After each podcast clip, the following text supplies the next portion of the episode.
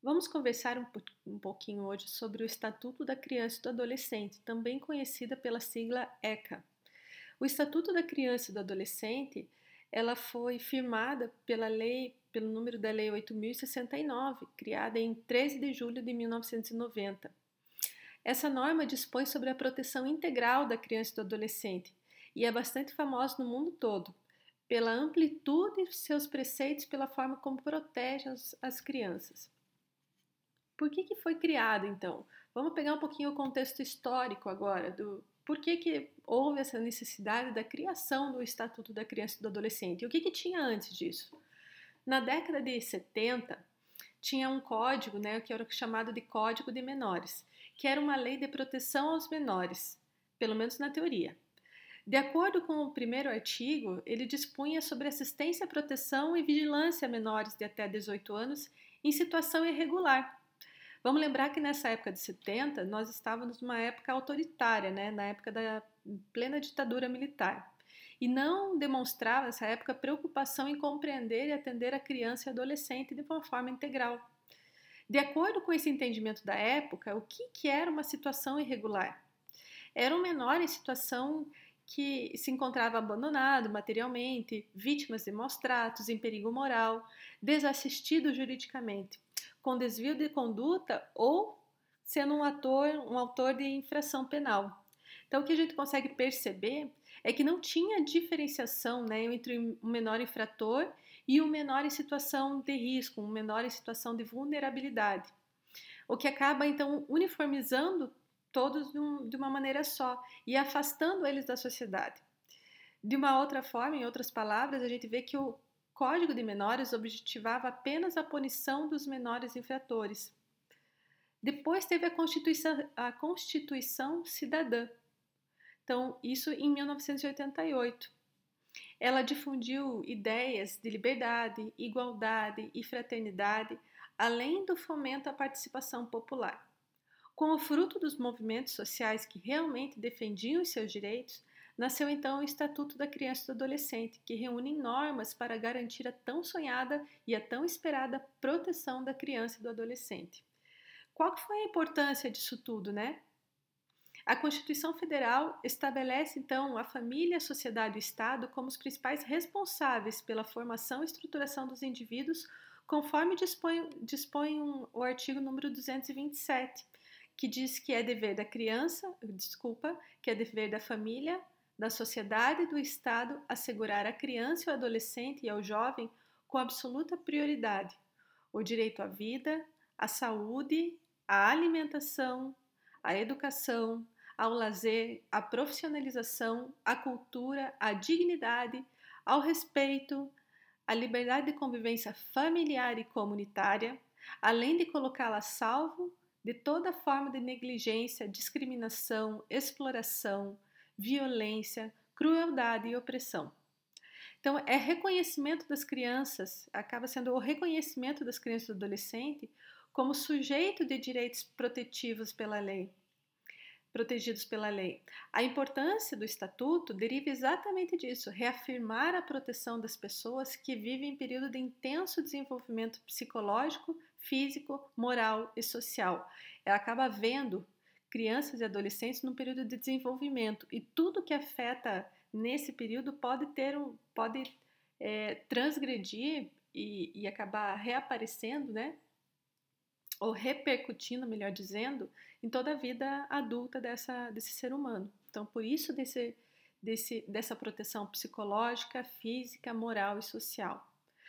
Portanto, vendo disso tudo, veio para colocar essa Constituição em prática. Então, existia a Constituição, mas o meio de que isso fosse melhor descrito, de uma maneira que fosse é, entendível para colocar em prática a Constituição.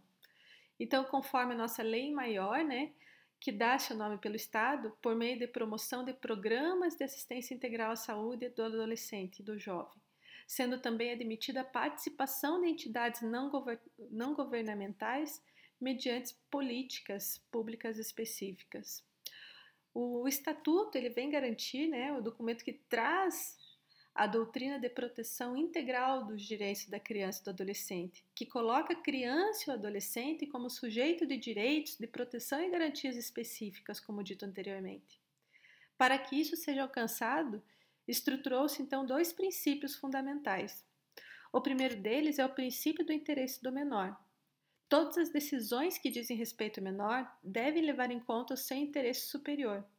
Ao Estado cabe garantir à criança e adolescente tenham os cuidados adequados quando os pais ou responsáveis não são capazes de realizá-los. Então, quando os pais e responsáveis não são capazes de realizar esses cuidados, cabe então ao Estado garantir isso.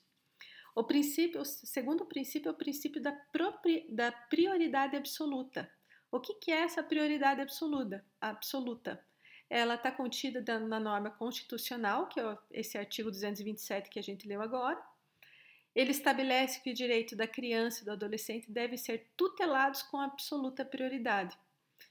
Se, se a gente lembra lá do contexto histórico né, da criança, onde ela é vista como mini adulto, isso então vem modificar, é, desmistificar essa, essa parte que a criança poderia trabalhar como um adulto, né?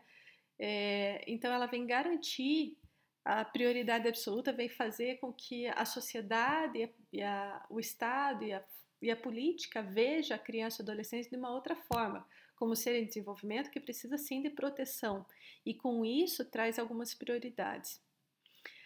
Considerando esses dois princípios que nós falamos agora, o Estatuto tende a garantir aos menores os direitos fundamentais que todo sujeito possui, independente da, da idade. Então, quais são esses direitos fundamentais? É direito à vida, saúde, liberdade, respeito, dignidade, convivência familiar e comunitária, é, direito à educação, à cultura, ao esporte, ao lazer, à profissionalização e proteção no trabalho. Enfim, tudo que possa exercer uma cidadania plena. Então, isso é, nós conseguimos observar de, de, de, programas, de atividades sendo desenvolvidas, como é, os que são desenvolvidos para profissionalização, do, dos jovens, os menores aprendizes. Então, aí começa então a desmembrar algumas atividades que nós vemos hoje, né? Para garantir então esses direitos fundamentais que todo sujeito possui. Falando ainda nos deveres dos conselheiros agora tutelares, que está numa íntima ligação com isso. Conforme dispõe o artigo 131 do Estatuto, o conselho tutelar ele acaba sendo o órgão que possui o dever de zelar pelo cumprimento eh, dos direitos da criança e do adolescente. E para que isso seja possível, são funções dos, dos conselheiros, para se ter uma ideia, né? Qual é a função do conselheiro tutelar e quando que eu devo acioná-los? Então, a função dele é atender as crianças e adolescentes cujos direitos foram ameaçado, ameaçados ou violados, bem como os menores que praticam o ato infracional. Atender e aconselhar os pais e responsáveis, assim como encaminhar para os serviços de apoio à família, cursos de orientação e tratamentos psicológicos. E também promover e incentivar na comunidade e nos grupos profissionais, eh, profissionais ações de divulgação e treinamento para reconhecimento de sintomas de maus tratos em crianças e adolescentes. Infelizmente, não é, não é escasso, não é não é poucas vezes que nós vemos crianças em estados é, de vulnerabilidade e, e, até mesmo sofrendo abusos. E essa criança ela traz comportamentos diferentes, né? Ela é, muitas vezes são crianças que não frequentam muito a escola. Então, por que, que essa criança ou esse adolescente não está indo para a aula? O que está acontecendo no núcleo familiar ou no núcleo de convivência dessa criança ou desse adolescente? Então, primeiramente, tem que acionar os pais para buscar isso. Nós vemos também crianças que em atividades de escola, como que se manifesta? Ela, ela é bastante agressiva. Se ela está agredindo é, com frequência é, esses colegas, será que não existe uma repercussão do que ela vive dentro da, da, da casa dela, dentro do centro de convivência dela? Crianças que, que aparecem por muitas vezes com infecções urinárias, com sangramentos, nós temos que estar atento para olhar esse tipo de, de, de sinal, né? Não é apenas acolher a criança, nós profissionais de saúde, vamos dizer assim, vamos, vamos acolher essa criança para fazer a, a, a, uma consulta numa unidade básica. Vamos olhar essa criança de uma forma integral. Não é só os aspectos físicos. O físico é o mais fácil da gente de nós da gente observar. Mas como que é esse relacionamento ali durante a consulta entre a mãe e a criança? Como que estão esses cuidados? As crianças demonstram uma afetividade, não demonstram afetividade? Como como que são esses sinais que eles nos mostram? É, a alimentação dessa criança, crianças também que frequentemente estão com problemas de saúde, o que está acontecendo? Então vamos pensar assim, quem que, tá, quem que é o responsável dessa criança e quais são as orientações que eu tenho que dar para ela? E se houver alguma desconfiança de maus tratos, que seja acionado então os, o conselho tutelar, os órgãos responsáveis que você tenha na sua cidade, no seu local de, de habitação, que sejam acionados e notificados. Você está notificando uma suspeita averiguar se isso é real ou não, você está então colocando isso para órgãos que são de, de responsabilidades. Agora, omitir e negligenciar algo que você está vendo, aí, aí realmente coloca em risco várias situações. Tanto a criança que, e o adolescente que continuam nessa, nessa vida, ou nessa disponibilidade, ou nesse risco inerente, ou até mesmo você enquanto profissional. Então, nós precisamos nos atentar muito. Quando olha para a criança, não olha apenas o físico, olha os comportamentos que ela está tendo, o comportamento de quem está ali com ela, de como que ela está, está se sensibilizando, se comportando, né?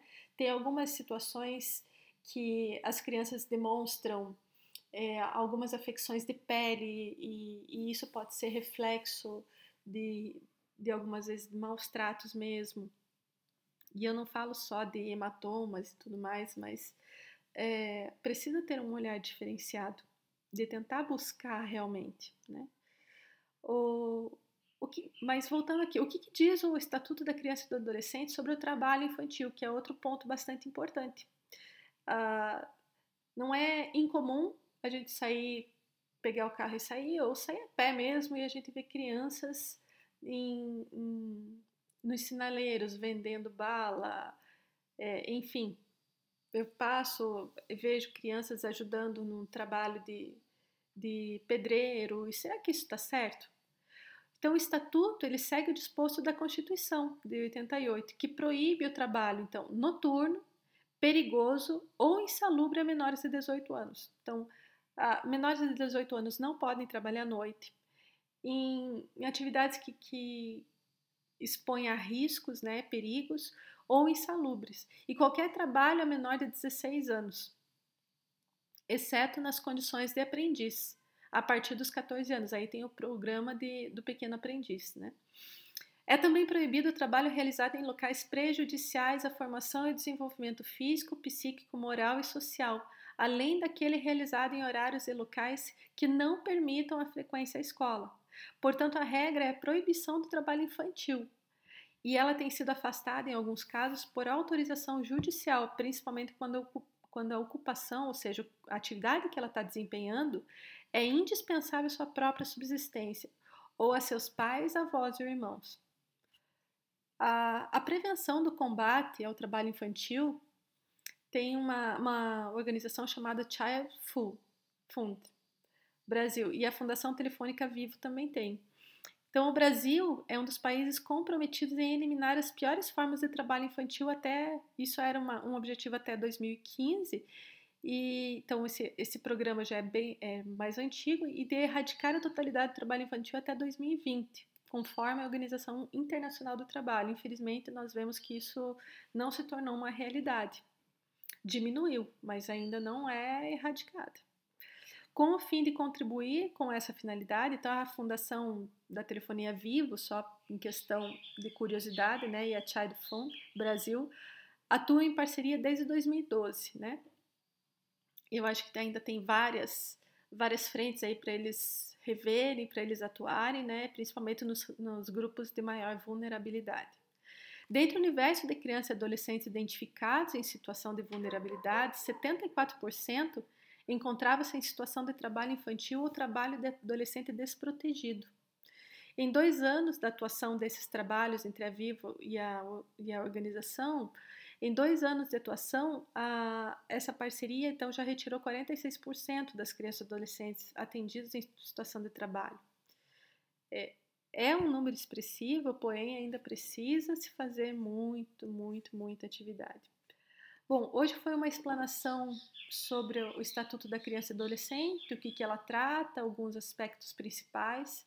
Espero que vocês tenham gostado é, e que isso vislumbre a reflexão de vocês a um olhar diferente para essas crianças e de que forma nós, enquanto cidadãos, também temos que estar comprometidos como no Estatuto da Criança e Adolescente e como profissionais de saúde mais ainda.